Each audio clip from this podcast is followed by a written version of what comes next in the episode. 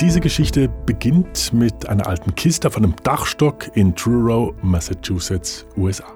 In dieser Kiste befindet sich ein Manuskript, das Manuskript eines Romans aus den 1950er Jahren. Ja, und der Mann, der die Kiste und das Manuskript auf seinem Dachstock gefunden hat, kennt den Namen des Autors, ruft dessen Tochter an, Kathi Frohrib, die lebt in der Schweiz. Er rief mich eines Tages an und sagte, du, ich war oben auf dem Boden und ich habe aufgeräumt. Ich habe irgendwo ein Manuskript, da stand der Name deines Vaters drauf. Willst du das haben? Interessiert dich das oder soll ich das wegschmeißen?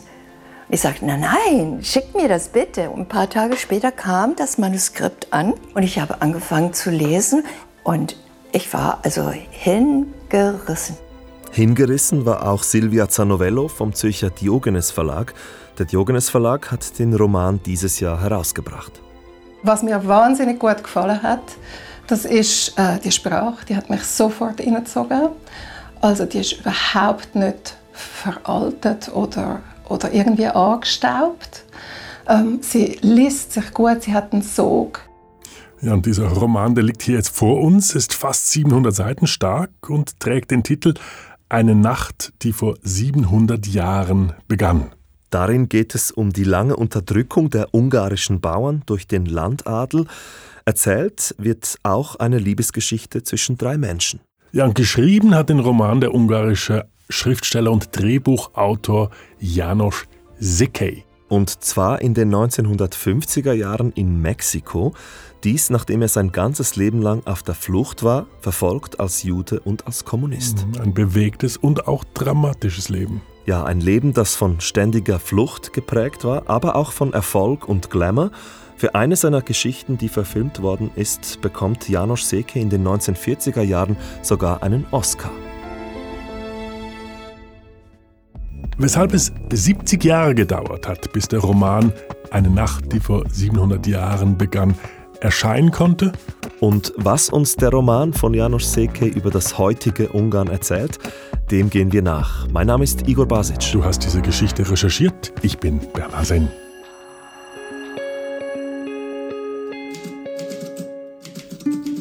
Wir befinden uns in Mexiko im Jahr 1952. Janos Seke lebt seit zwei Jahren mit seiner Familie in einem kleinen Dorf. Hier im Exil schreibt er mit Unterstützung seiner Frau an einem neuen Roman. Seine Tochter Kati Frohrib denkt heute gern an die Zeit zurück. Ich habe die Erinnerung von meinem Vater, dass er von neun bis um fünf, wir haben eine lange Terrasse gehabt, so Terrakotta-Terrasse. Und der ist immer auf und ab gelaufen, immer auf und ab, den ganzen Tag.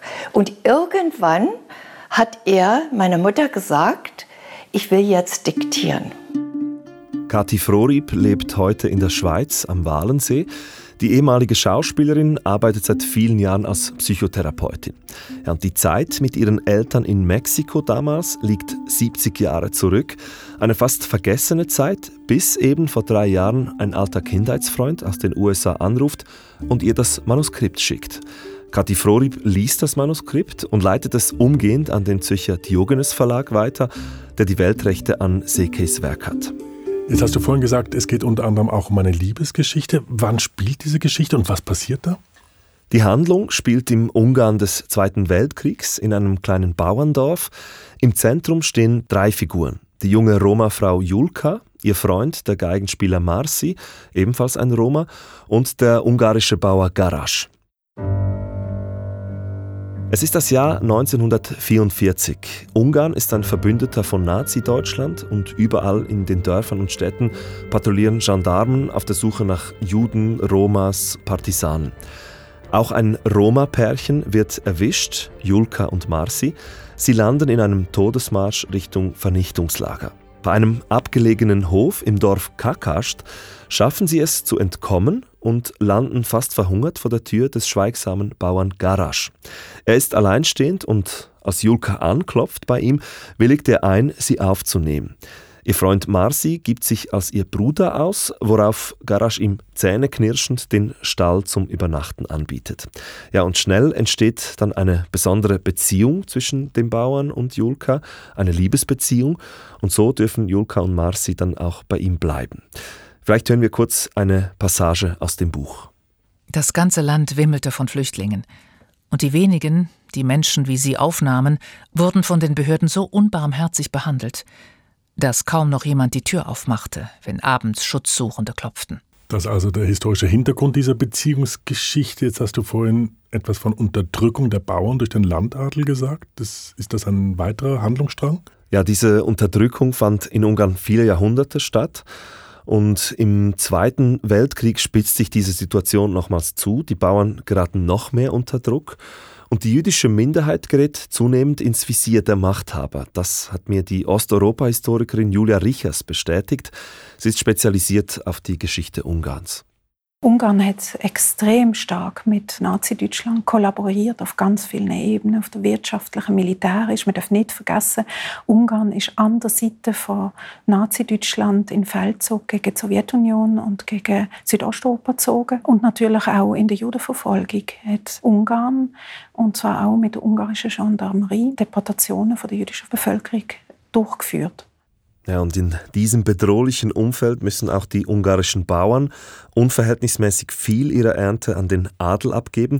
Sie leiden Hunger und irgendwann wollen sie streiken. Das ungarische Land ist in den 40er Jahren auch von einer unglaublichen Armut prägt. Also wir gehen davon aus, dass rund 60 Prozent der Bauern in den Dörfern sich eigentlich nicht richtig ernähren konnten. Das ganze Dorf war arm wie eine Kirchenmaus. Ein angeleintes, stilles, gut abgerichtetes Dorf mit Peitschenstriemen. Janos Sekei schreibt dieses Buch in den 1950er Jahren in Mexiko. Und während des Zweiten Weltkriegs war er ja gar nicht in Ungarn, sondern in den USA. Warum weiß er so genau Bescheid über die Verhältnisse in Ungarn? Das habe ich mich auch gefragt, denn die Beschreibungen dieser Figuren und Ereignisse im Roman, die sind ungeheuer detailliert. Man muss sich das, glaube ich, wirklich als Exilgemeinschaft in Hollywood und Mexiko vorstellen, wo untereinander Informationen austauschen, was sie über ihre Familienangehörigen in Ungarn erfahren, wie es um Deportationen steht. Also ich glaube, die Exilgemeinschaft hat relativ viel gewusst. Okay, Igor, ich denke, jetzt ist es höchste Zeit, etwas mehr über das Leben von Janos Sekej zu erfahren. Ja, gehen wir zurück ins Jahr 1901. Janos Seke kommt als Sohn jüdischer Eltern in Budapest zur Welt. Ungarn ist damals noch Teil der Habsburger Monarchie und erlebt eine kulturelle Blütezeit. Doch dann explodiert Europa. Der Erste Weltkrieg trifft das Land schwer. Als Teil der Mittelmächte geht Ungarn als großer Verlierer vom Feld. Auf den Trümmern des Krieges entsteht, wie in Russland und Deutschland, für kurze Zeit eine historisch einmalige kommunistische Regierungsform, die sogenannte Räterepublik. In Ungarn führt der Journalist und Politiker Bela Kuhn die sogenannten roten Massen an. Der junge Janos Sekej reagiert auf diese turbulente Zeit literarisch, indem er Gedichte schreibt. Er veröffentlicht diese in der avantgardistischen Zeitschrift Ma und die Historikerin Julia Richers hat die Gedichte des 18-jährigen Sekei aus jener Zeit gelesen. Beide Gedichte, die ich gelesen habe, haben auch ganz starken revolutionären Charakter. Also es ist das Herbeisehen einer revolutionären Zeit, so Aufsprengen der alten Ordnung. Also ein junger Mann, der in der Zeit, wo er es publiziert, anscheinend sehr stark mit den Wert, mit der kommunistischen Wert von der Räterepublik identifiziert hat. In Ungarn ist das Experiment dieser kommunistischen Räterepublik nach nur sechs Monaten zu Ende. Der konservative Reichsverweser Miklos Horthy kommt an die Macht. Seine gegenrevolutionäre und antisemitische Gewalt, der sogenannte Weiße Terror, fordert tausende Opfer und macht aus Ungarn einen autokratischen Staat. Janos Sekej weiß, in diesem Ungarn hat er keinen Platz mehr.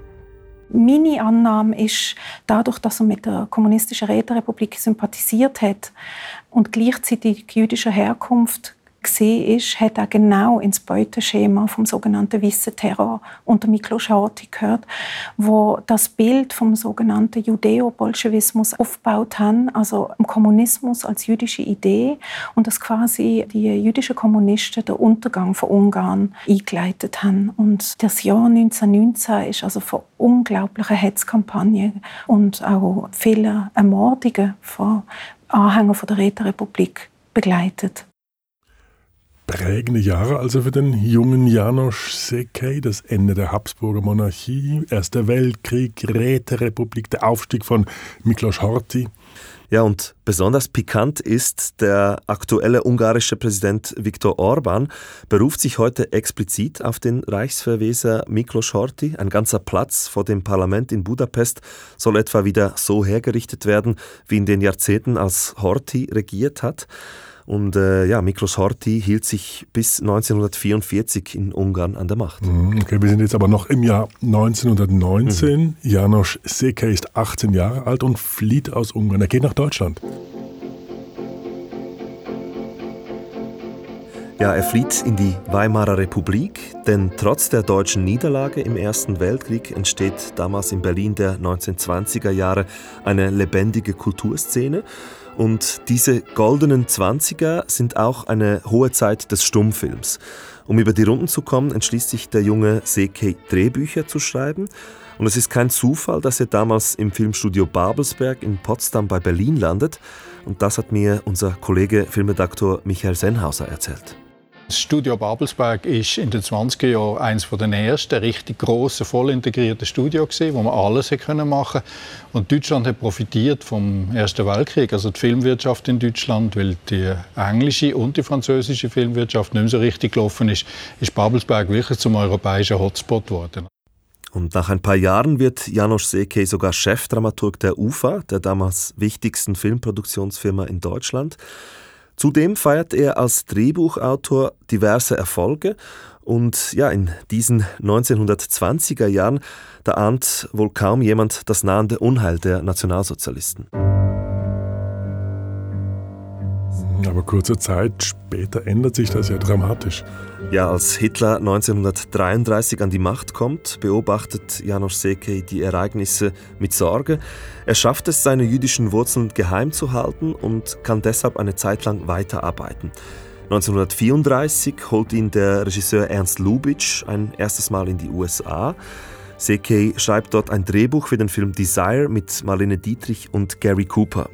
Doch zurück in Deutschland ist Janusz Sekei Zeuge eines immer schlimmer werdenden Antisemitismus. Juden werden boykottiert und können ihre Berufe nicht mehr ausüben. Und unter der Zensur und Propagandamaschinerie der Nazis kann der linksintellektuelle Sekei nicht mehr publizieren. Hm, das ist dann der Zeitpunkt, wo er nach Amerika geht. Ja, aber 1935 geht er zunächst nochmals nach Budapest, das damals immer noch fest im Griff von Miklos Horthy mhm. ist. Wahrscheinlich denkt er sich besser Horthy als Hitler, doch als die Kollaboration zwischen den beiden faschistischen Führern immer enger wird, verlässt Janos Seki 1938 Europa endgültig in Richtung USA. Also ich nehme an, nach Hollywood geht er. Ja, Hollywood war damals für Filmschaffende und Drehbuchautoren die einzige ebenbürtige Alternative zur deutschen Filmmetropole Babelsberg außerhalb Europas.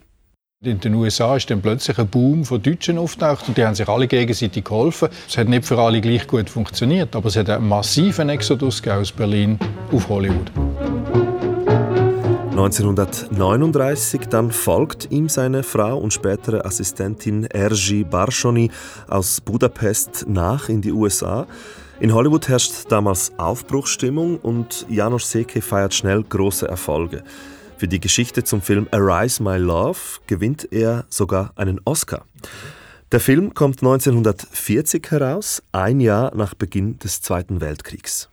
Das ist der erste der mehr oder weniger Partei ergriffen hat. Also die beiden Protagonisten, die ziemlich komödiantisch agieren da drinnen. Es ist eine Liebesgeschichte zwischen einem Mann und einer Frau. Es ist Claudette Colbert, die durch halb Europa reisen und immer vor dem Krieg auf der Flucht sind, aber gleichzeitig Berichterstattung machen die ergreifen ganz klar Partei gegen Nazi-Deutschland. Also der Film ist dort eigentlich einer von den ersten gewesen, der probiert hat zu zeigen, was in Europa los ist. Also das Leben und Werk von Janusz Sekej führt uns wirklich quer durch die europäische Geschichte des 20. Jahrhunderts. Ein Chronist und gleichzeitig ein früher Kritiker des Zeitgeschehens. Ja, aber diese Scharfsicht und die damit verbundene politische Haltung wird ihm nach dem Zweiten Weltkrieg in den USA einmal mehr zum Verhängnis. Okay, wie das?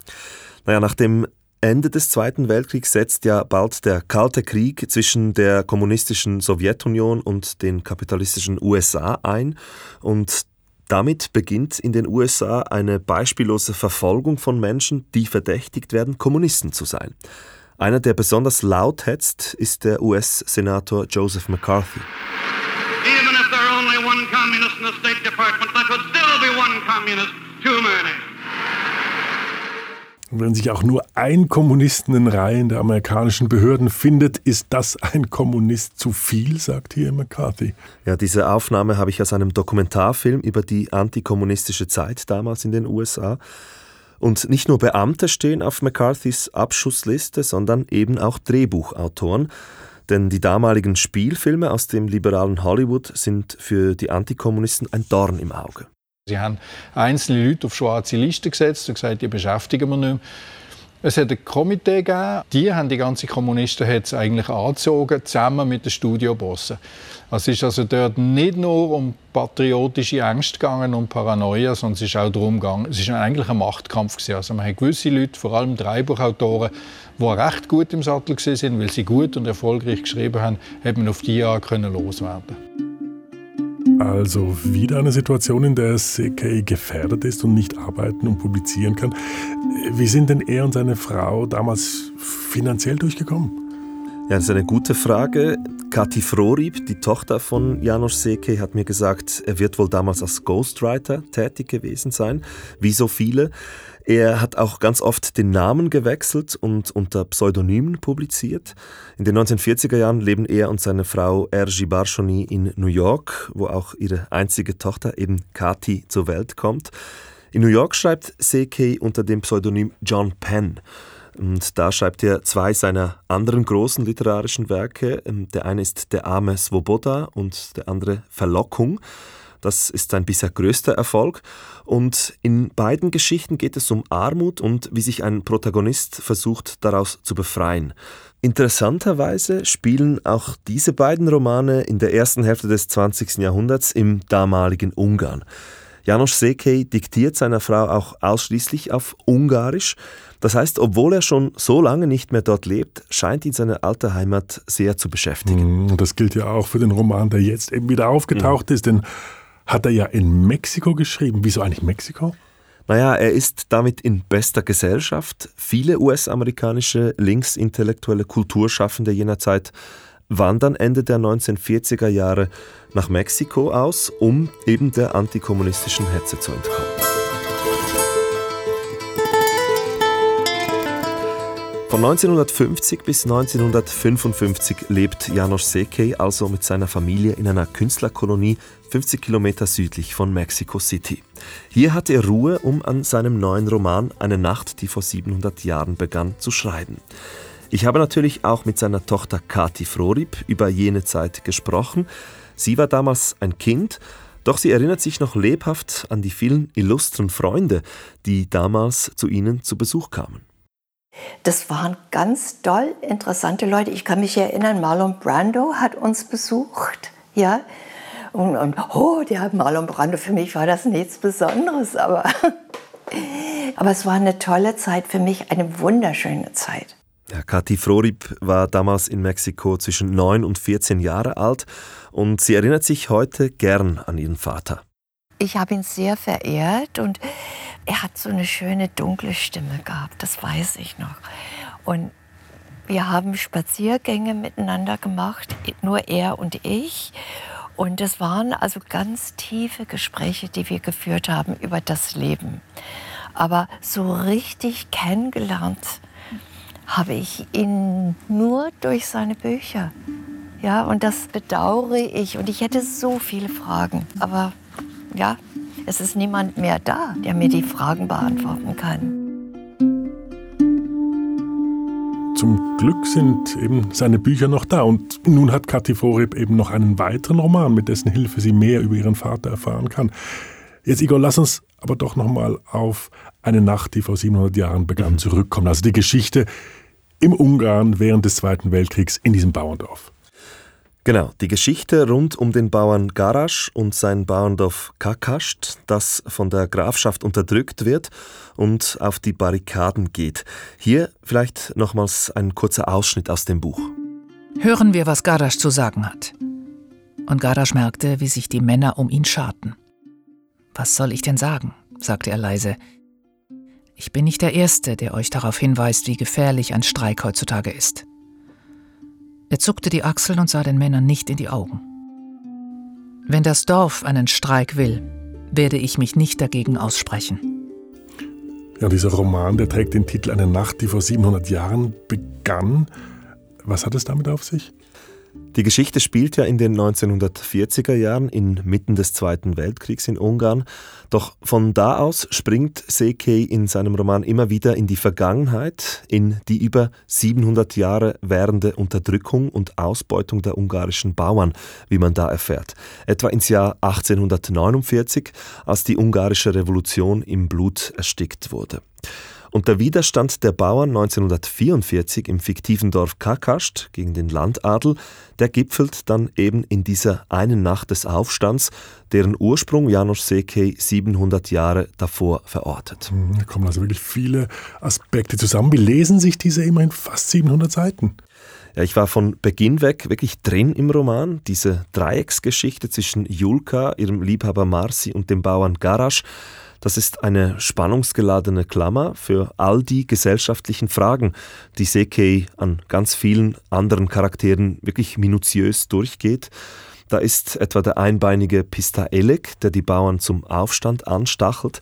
Er steht sinnbildlich für das physische Leid der Dorfbewohner.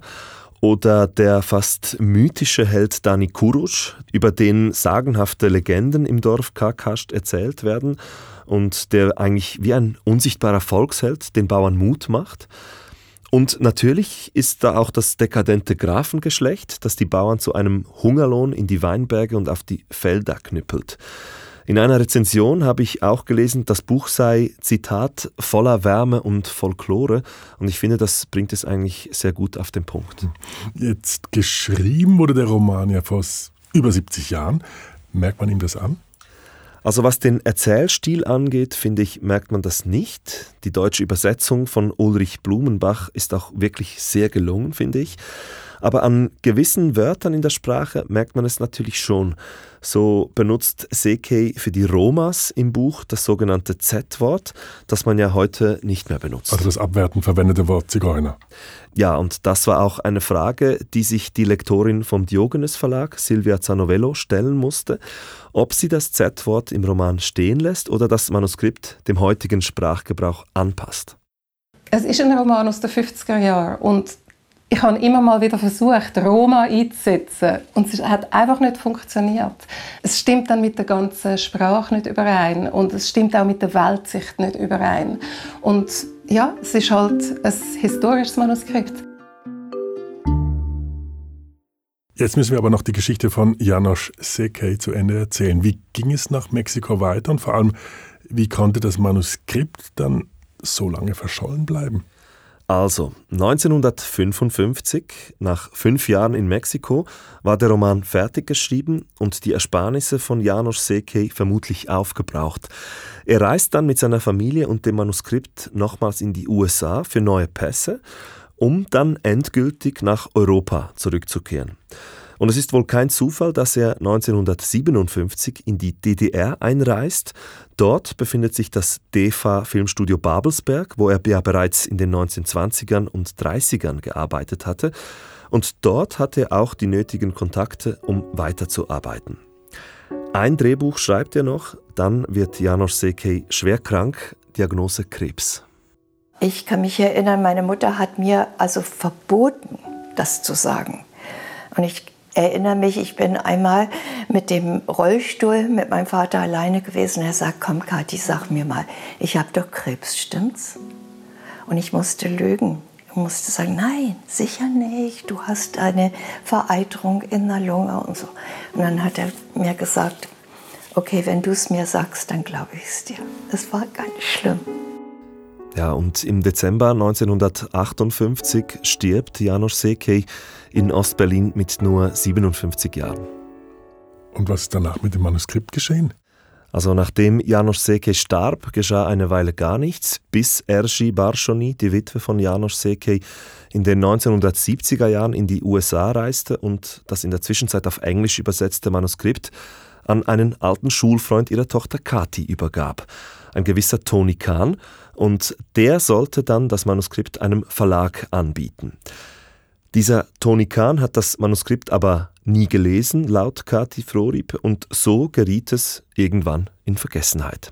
Und Ershi Barshoni, die Witwe von Janos Seke, sie starb 2009 in Budapest und auch ihre Tochter Kati Frorib vergaß diesen letzten Roman ihres Vaters dann einfach irgendwann bis eben dieser Tony Kahn vor drei Jahren seinen Dachstock aufräumte und das Manuskript fand, Kati anrief und alles in Bewegung setzte. Was für ein Glücksfall. Ich glaube, das kann man wirklich so sagen, ja. Vom jungen ungarischen Revolutionär zum Oscar-Preisträger und Romanautor, der nun dank einem verschollenen Werk wiederentdeckt wird. Ja, und ich finde es wirklich bemerkenswert, wie die Literatur von Janos Seke im Grunde eigentlich immer wieder Wege gefunden hat, der Zensur und der Verfolgung zu entkommen. Und jetzt auch dieser Roman einen Weg gefunden hat, nach so langer Zeit in Vergessenheit veröffentlicht zu werden.